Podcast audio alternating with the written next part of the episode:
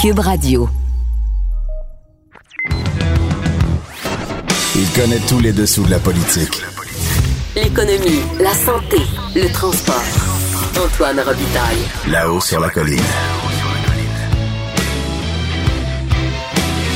Cube Radio. Bon vendredi quand même. Aujourd'hui, à la haut sur la colline en quarantaine, le candidat à la direction du Parti québécois, Sylvain Gaudreau, nous parle de la course qui va reprendre bientôt dans ce parti. Le PQ la relance-t-elle parce que le PLQ s'est donné une chef, euh, Dominique Anglade? Ce sera assurément, en tout cas, une course étrange. En fin d'entrevue, pas le choix, on aborde le cas de l'ancien chef du Parti québécois, André Boisclair, mis en accusation hier. Mais d'abord, d'abord, c'est vendredi, donc il y a un barbu au bout du fil. C'est pas moi qui dis ça, c'est mon tonton Thomas. Y a sa barbe qui pique un peu, y a des grosses taches sur son bleu, mais tonton l'air de rien a de l'or dans les mains. Et oui, maintenant allons rejoindre euh, Thomas Mulcair dans son studio Suzuki dans le nord de Montréal. Bonjour. Salut, ça va bien Antoine? Ça va très bien, merci, mais ça, ça va moins bien, je pense, pour le gouvernement. Euh, Legault, parce que après tout, on a l'impression, il y a toutes sortes de signes là, qui te donnent l'impression que les gens se disent, ben on, on s'est assez fait remplir, si je peux me permettre l'expression. Oui, je pense qu'on a tourné un coin en termes de la rigueur et l'analyse des journalistes. Moi, je suis pas journaliste. Moi, je, vous, vous êtes journaliste. Moi, moi, je suis commentateur politique. Moi, je suis Ouais. analyste politique. Donc, j'ai beaucoup d'années d'expérience dans le gouvernement. J'étais, par exemple, président de l'Office des professions avant d'être en politique, puis j'ai 25 ans en politique. Mais cette expérience-là m'amène à observer qu'on a tourné un coin cette semaine. Les Mhm. questions commencent à être plus serrées. Les analyses commencent à être plus fondamentales. Où sont les erreurs? Quels sont les problèmes de structure dans un ministère de la Santé basé à Québec qui semble rien comprendre à ce qui se passe à Montréal? C'est quoi ces monstres à cinq têtes inventés par Gaétan Barrette, les fameux Sears divisés arbitrairement sur l'île de Montréal? Pourquoi rien fonctionne? Il y a des papiers qui sont écrits de ce temps-ci. Je réfère à, à la bête noire euh, de- du premier ministre Legault, Aaron Durfel, qui est un excellent journaliste Dans The Gazette? qui, oui, qui a révélé l'horreur de la résidence Heron à Dorval et qui s'est fait planter par M. Legault, disant ben oui, mais peut-être les anglophones ne comprennent pas euh, que ça va. euh, pourquoi ils disent que ça va mal? Parce qu'ils lisent Aaron Chapaki, c'est comme ça qu'il l'a décrit, Aaron Chapaki, dans la Gazette. Hey boy, il fallait pas dire ça. Parce que les journalistes commencent à dire un instant, là, on a un job à faire. Alors, cette semaine, on a eu un rapport accablant sur la situation critique des CHSLD, leur pendant en Ontario. Doug Ford, ah, en train de s'émouvoir, le premier ministre de, l'Ontario, dit Ah, c'est bien épouvantable, je songe même à des poursuites criminelles, mais il y a un tout petit problème avec M. Ford et sa crédibilité. C'est lui qui donne les certifications. C'est lui qui donne un permis de faire fonctionner un- une résidence de soins de longue durée pour les aînés. Et voilà, sa responsabilité, c'est de veiller à ce que des normes strictes soient observées et respectées. Il ne faisait pas d'inspection. Ah oui. il, peut bien s'émouvoir et, et faire de la comédie comme ça, mais lui, il a une responsabilité. Parce que la première chose qu'un gouvernement de droite fait, c'est de couper dans les services du public, surtout si c'est un service qui est moins apparent en surface. hein. Les Ouais. inspections là-dedans, Monsieur Ford les a coupées. Ici au Québec, on, nous a rabâché les oreilles pendant des semaines. Vous savez, c'est parce qu'on a eu la relâche scolaire, puis c'est différent, puis c'est ci, puis c'est ça. Et oh, Montréal-Laval l'a pris comme une unité urbaine. C'est une des pires villes au monde pour les décès par 100 000 habitants.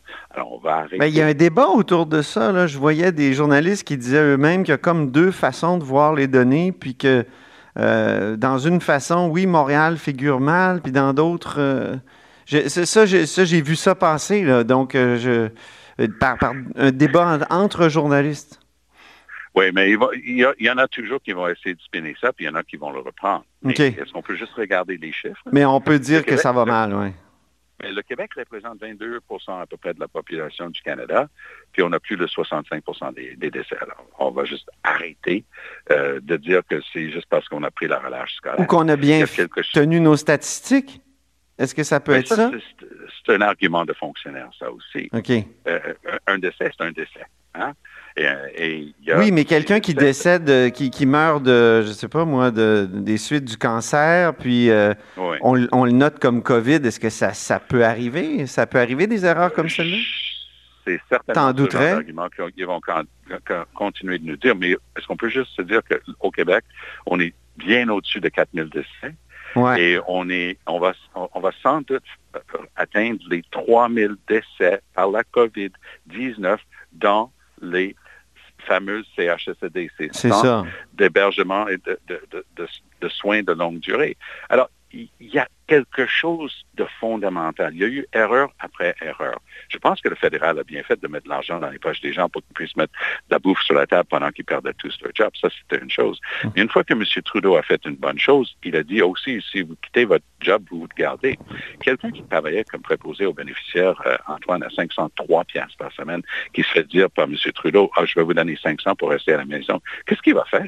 Vous pensez qu'il va rentrer sur la ligne de front et risquer le COVID-19 pour lui-même et l'amener à sa famille ou il va prendre les 500 piastres? La réponse, c'était, c'est là où il y a des milliers qui ont quitté.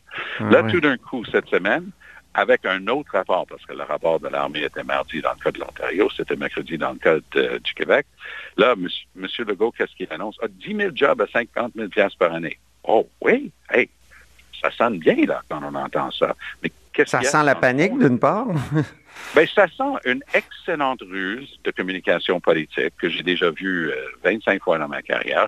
Quand vous êtes dans la chenotte et vous avez un truc qui est embarrassant, une grosse mauvaise nouvelle, sortir une encore plus grosse nouvelle. Parce qu'une fois qu'il avait parlé de ces 10 000 jobs à 50 000 piastres par année, c'était ça la une. Et Mhm. tout d'un coup, on parlait presque pas du rapport de- des forces armées ici au Québec qui décrivait des problèmes qu'on était en train de vivre. Mais qui, semble-t-il, était moins accablant que le même rapport des Forces armées pour l'Ontario?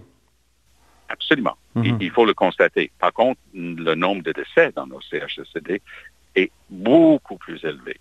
C'est du simple au double euh, pour euh, nos CHSLD par rapport à l'Ontario. Oui, oui, c'est ça. Alors, le, le problème ne, ne disparaîtrait pas parce que les familles qui sont en deuil savent ce qui se passe. Et les familles qui sont paniquées en ce moment savent qu'il y a deux semaines, aujourd'hui, il y a deux semaines, ils ont changé leur tune. Ils avaient décidé, il y a jeudi, il y a deux semaines, que la, prince- la, la personne qui était principalement responsable de donner des soins à une personne en CHSLD, la proche aidante euh, la plus importante, aurait le droit de visiter à condition d'être identifié comme la proche aidante principale Mhm. et d'avoir su- subi un test de COVID-19. Le lendemain, Antoine, le vendredi, ils ont annoncé qu'on n'avait plus besoin de prouver qu'on était la personne principale qui donnait des soins. Oh, et on n'avait même plus besoin de se faire tester. J'ai connaissance personnelle d'une résidence qui avait, avec, d'une manière héroïque, avait réussi à garder dehors le COVID-19. Et dès qu'ils ont été forcés de commencer à laisser les personnes rentrer, la COVID-19 a été détectée. Et, et c'est une catastrophe d'erreur par-dessus erreur et on va arrêter de faire semblant que ça n'a pas lieu. Et c'est ça que je décode avec beaucoup de journalistes. Le coin a été tourné maintenant. Mhm. Arrêtez de, de trouver des manières de dire c'est peut-être pas si pire que ça, peut-être on compte les morts différemment au Québec et on a eu une vacance scolaire telle affaire. Est-ce qu'on peut juste regarder la vérité en face? A- les risques sont très réels d'une deuxième vague de COVID-19 à Montréal. Les gens vivant dans des, des secteurs très densément peuplés comme Montréal-Nord, comme Saint-Michel, maintenant Hochelaga-Maisonneuve et certains autres, la pression est très forte. Les gens n'arrivent pas, les enfants n'ont pas école Mhm. et c'est en train de se transmettre dans ces populations-là de manière fulgurante. Dr Arruda avait une, une phrase pour atténuer la, la panique. Il disait Montréal demeure fragile, mais je pense que plus que fragile. C'est un euphémisme.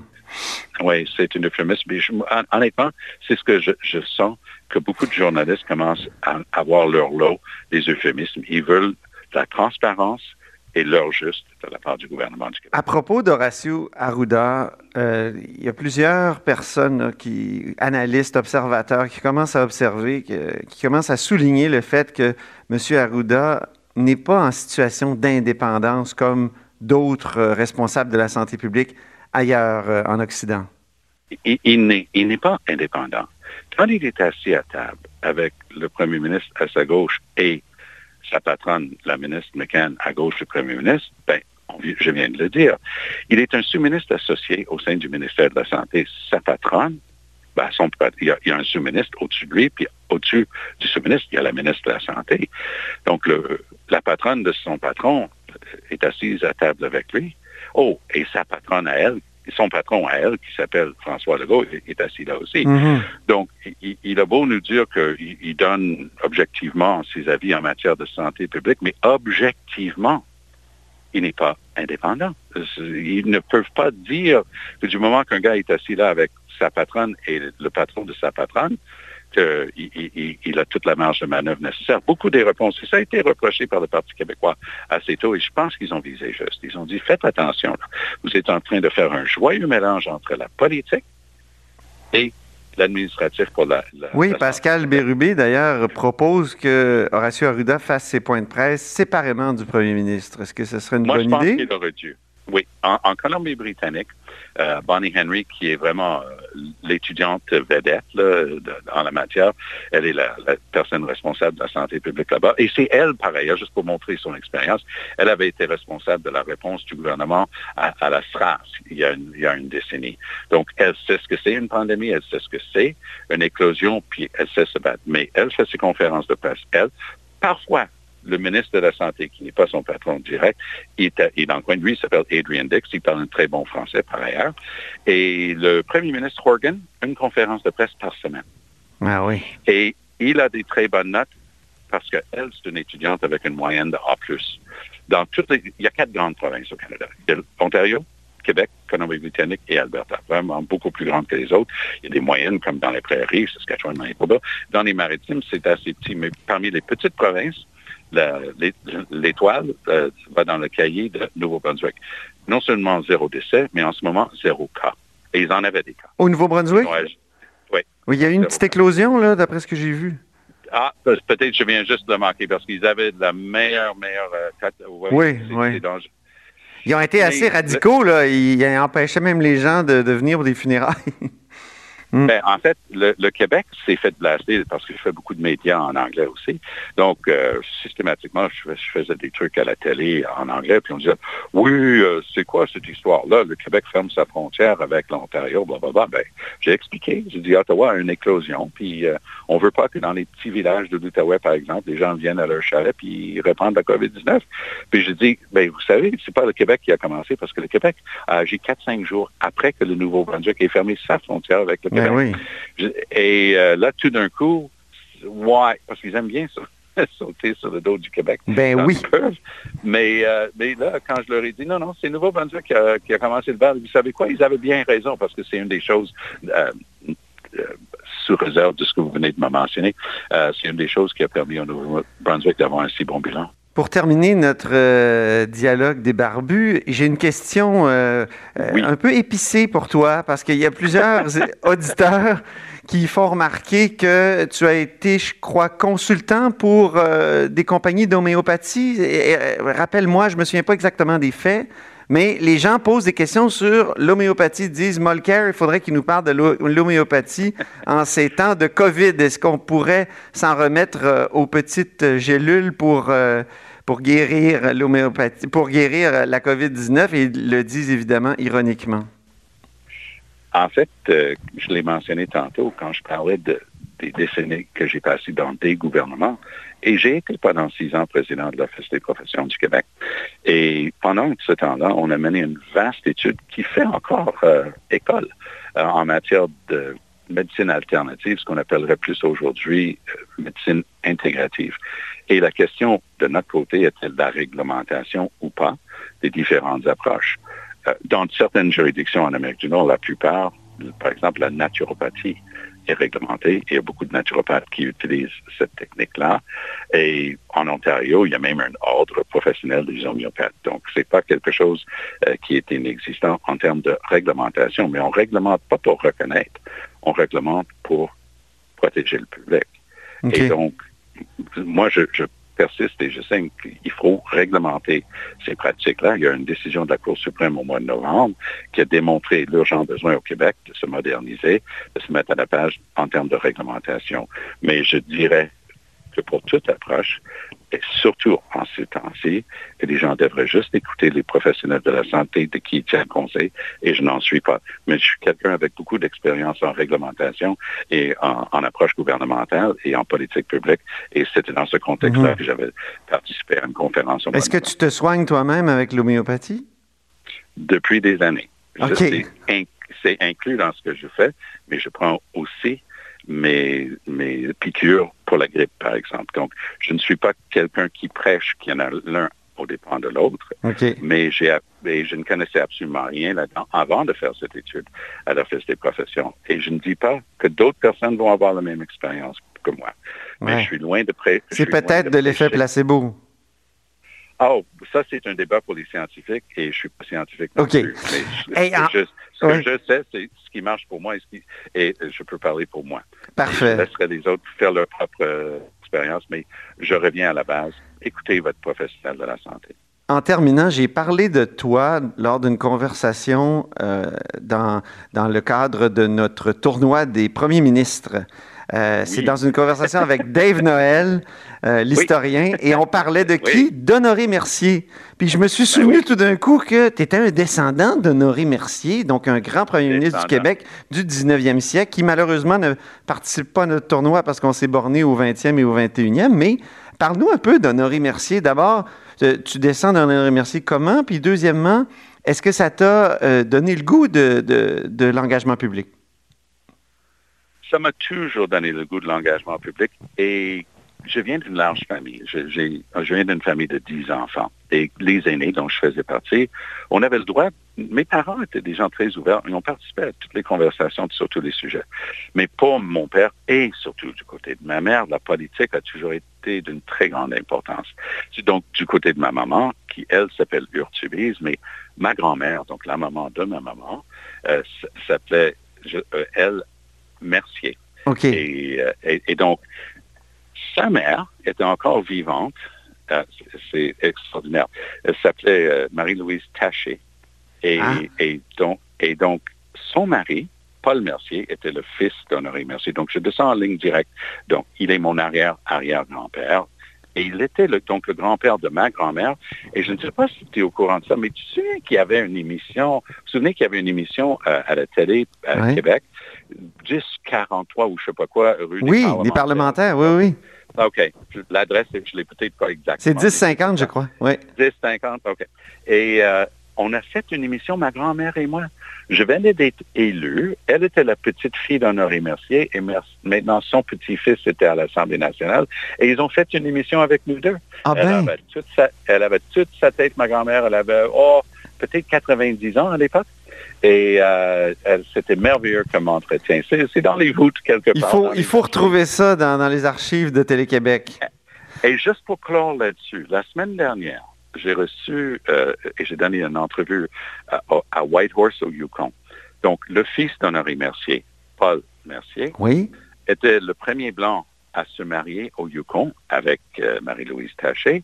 Et lui, il était l'ingénieur responsable de faire les routes pour ouvrir le Yukon euh, à la fin du dernier, euh, de- de- du 19e siècle. Ah oui. Du- du- du- oui. Et euh, quand j'étais en politique fédérale, j'ai visité le centre francophone à Whitehorse et il y avait toutes les photos de leur mariage. Et ma grand-mère était allée visiter quelques années auparavant et dans l'église, il y avait le- la lampe du tabernacle était donnée par Honoré Mercier, inscrit euh, par un orfèvre, euh, don d'Honoré Mercier à l'église de, euh, de, de Paul Mercier, pardon, de Paul Mercier. Mhm. Et ils- ils ont ils l'ont laissé amener à Montréal et ça, ça a fait le tour de toute la famille avant de retourner. Alors, l'interview la semaine dernière, c'est parce que la nouvelle école secondaire francophone s'appelle Paul Mercier, du nom du fils d'Honoré Mercier. Et moi, je vais être là parce que c'est remis pour des raisons évidentes, mais je vais voyager au Yukon pour euh, couper le ruban de la nouvelle école Paul Mercier. Ah, tu vas avoir le droit d'y aller? Ben oui, dès, dès, dès qu'on peut, oui. Ah, super. Ben, merci beaucoup, euh, Thomas Mulcair, pour ce, ce dialogue des barbus sur toutes sortes de sujets. merci infiniment. Au plaisir. Salut, bye. Là-haut sur la colline. Une entrée privilégiée dans le Parlement. Cube Radio. Au bout du fil, il y a Sylvain Gaudreau, député de Jonquière. Bonjour. Oui, bonjour Antoine. Donc, euh, la course repart. Euh, vous allez vous mettre à, à recourir euh, vers euh, la, la- Vers la victoire. Ah, bon, ça, je vous laisse le dire, mais on aura, c'est sûr, à la hausse sur la colline tous les, les candidats. Mais ma première question, c'est mais comment vous allez pouvoir faire une course alors qu'on est encore en pleine COVID? Vous pouvez quand même pas réunir des militants derrière du plastique ou emballer dans du cellophane. Comment vous allez faire? Effectivement, euh, écoute, on, va créer, hein, au fur et à mesure que la course va avancer, effectivement, ce sera la première course à la chefferie de l'histoire du, Québec dans un contexte de pandémie. J'espère que ce sera la seule également. Euh, c'est sûr qu'il va falloir utiliser le bon vieux téléphone, mais aussi les réseaux sociaux et, euh, vous-même, les amis des médias euh, plus traditionnels comme les, journaux, la télé. Et il va falloir également tenir compte sur les contenus, sur la question des contenus. Il va falloir tenir compte évidemment de la relance du Québec dans un contexte post-pandémie. Moi, je pense qu'il faut qu'il faut absolument aborder ces enjeux-là. Mhm.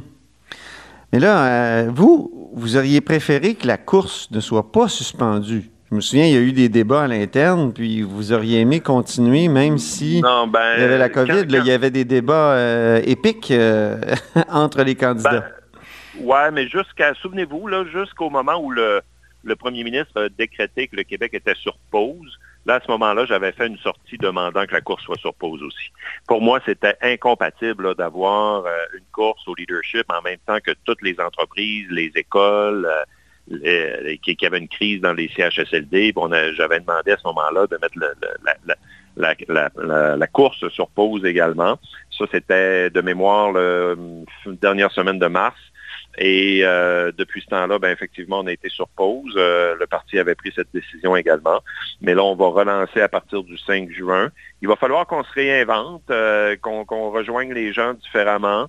Et, Mais qu'est-ce que ça veut dire, ça, se réinventer? là? Tout le monde dit ça pour les artistes, Ouais, tout ça. Je- je- ça a l'air d'être un espèce de lieu commun euh, buzzwords. en anglais, on dirait de, du, du caca de vache. Oui, effectivement. C'est ben, je veux dire, on invente au fur et à mesure dans le sens que euh, on va utiliser davantage les réseaux sociaux, on va euh, appeler les gens, on, va faire des, euh, des conférences euh, ou des, des, ac- des- des activités via les, les, les- les multiples plateformes comme Zoom et compagnie. Il y a une partie que moi je peux contrôler comme candidat, mais il y aura euh, éventuellement des débats organisés par le Parti québécois. Et là, tout dépendant de, de- des mesures de distanciation physique, euh, il est fort possible effectivement que le parti organise à la fin de l'été des débats en mode virtuel. Alors, euh, moi, écoutez, on n'a jamais fait ça une course à la chefferie en temps de pandémie. Donc, quand on dit qu'on va se réinventer, ben, on, on va s'ajuster, mais moi, c'est sûr que je vais utiliser davantage les réseaux sociaux. C'est sûr que je vais utiliser davantage les plateformes de communication. euh, Mais les gens commencent à être écœurés là, des, des réunions Zoom. Ben, moi, c'est ce que ben, j'entends le plus là, dans les. Dans, dans, dans mon entourage, les gens disent euh, Oui, je suis tanné, j'en peux plus de regarder des écrans avec des faces. Ah ouais, euh, moi, le premier, je veux dire, j'ai mon, mon, mon iPad me fait comme mon, un bilan de mon utilisation de l'écran à chaque semaine. Là. Puis euh, ça me fait euh, halluciner là, parce qu'on passe beaucoup de temps là-dessus. Euh, donc, mais là, est-ce qu'on a le choix? Pas vraiment. On va utiliser aussi le, téléphone euh, pour parler directement aux gens. On va, mais encore une fois, moi, je demeure persuadé que l'outil le plus fort demeure les médias traditionnels qui rentrent encore chez nous, comme les journaux, comme les radios, comme les télés. Vous n'allez pas dire qu'on est des pigeons voyageurs, là, toujours, là, Sylvain Gaudreau? Non, non, au contraire, j'ai trop confiance euh, aux, aux médias. Là. Moi, je suis pas euh, comme Donald Trump, là, euh, mais je, je, je veux, je veux surtout. Des fois, on vous fâche, là. hein? Des fois, on Ah oui. vous fâche. Ben moi, Je me souviens que de la- quelques entrevues, vous et moi.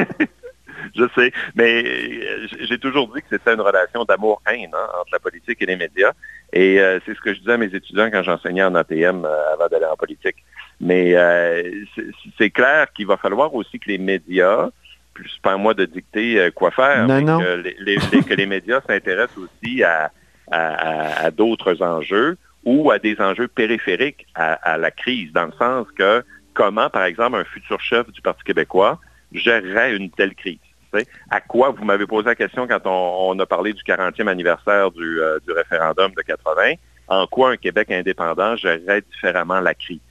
Bon, mais moi, moi, je trouve que ça, c'est des enjeux euh, qui, sont, euh, qui sont intéressants et qui peuvent intéresser les, les, pas rien que les militants du Parti québécois, mais l'ensemble des, des Québécois parce que la question qu'on doit se poser dans cette course au leadership, c'est qui on veut à la tête du parti et qu'on on, veut avoir comme prochain premier ministre du Québec Mhm. à la tête du Parti québécois. Un de vos ça, partis- Ça, intéresse, Oui. intéresse l'ensemble des Québécois. Ouais. Un des partis concurrents au vôtre, euh, c'est le Parti libéral du Québec. Et lui a connu une fin de course en queue de poisson, mais il reste que maintenant, ils ont un chef. Euh, quelle part dans, votre décision de relancer la course là, au Parti québécois est liée au fait que le PLQ s'est donné un chef? Parce qu'on pensait que la course au, Parti québécois était suspendue pour beaucoup plus longtemps. On, on parlait de, l'automne. Ça m'étonne de voir que vous redémarrez. Euh, moi, je pense que ça n'a rien à voir. Moi, je pense que l'analyse euh, du Parti québécois, euh, elle, est indépendante euh, de celle euh, du Parti libéral ou de ce qui est arrivé au Parti libéral. Puis ça a toujours été le cas. Puis moi, je me, sens, je me sentirais bien malheureux de dire que notre décision découle de celle du Parti libéral. Et je suis sûr que de toute façon, ce n'est pas, ce n'est pas le cas. Le Parti québécois a une histoire faite autour de débats. Euh, puis là, je ne veux pas euh, verser dans la nostalgie, mais il reste que quand on regarde l'histoire du Parti québécois constamment depuis sa fondation, c'est un parti de militants qui ont amené des débats. Alors nous, on n'est pas comme au Parti libéral qui règle une course euh, derrière des portes closes du jour au lendemain. Euh, donc, nous, on est là pour faire des débats, on est là pour essayer de voir la, meilleure piste d'avenir pour l'indépendance, mais pour la gestion du Québec aussi. Et euh, c'est le propre du Parti québécois de faire des débats. Euh, Donc, moi, je- moi, j'ai pas l'impression qu'on va suivre le chemin du Parti libéral, puis j'en serais bien malheureux. Un des anciens chefs du Parti québécois, André Boisclair, vient d'être euh, accusé d'agression euh, euh, sexuelle euh, armée. Euh, comment vous avez réagi en apprenant euh, ça? Parce que vous, vous l'avez appuyé dans le temps, euh, André Boisclair, et c'est même euh, un de vos amis? Oui, ben, écoutez, euh, j'ai réagi avec euh, stupéfaction, euh, évidemment, je pense comme plusieurs Québécois. Mais pour le reste, je peux rien dire de plus parce que je vais laisser la, la justice suivre son cours. Puis je pense que c'est- c'est la seule réponse qu'on peut donner à ce stade-ci. Très bien. Ben, merci beaucoup, Sylvain Gaudreau, pour euh, cet entretien, puis au plaisir euh, de vous parler dans le cadre de la course du Parti québécois qui reprend vie. Oui, merci Antoine, à bientôt. Merci. Au revoir. Cette émission est maintenant disponible en podcast. Rendez-vous dans la section balado de l'application ou du site cube.radio pour une écoute sur mesure en tout temps. Cube Radio, autrement dit. Et maintenant, autrement écouté.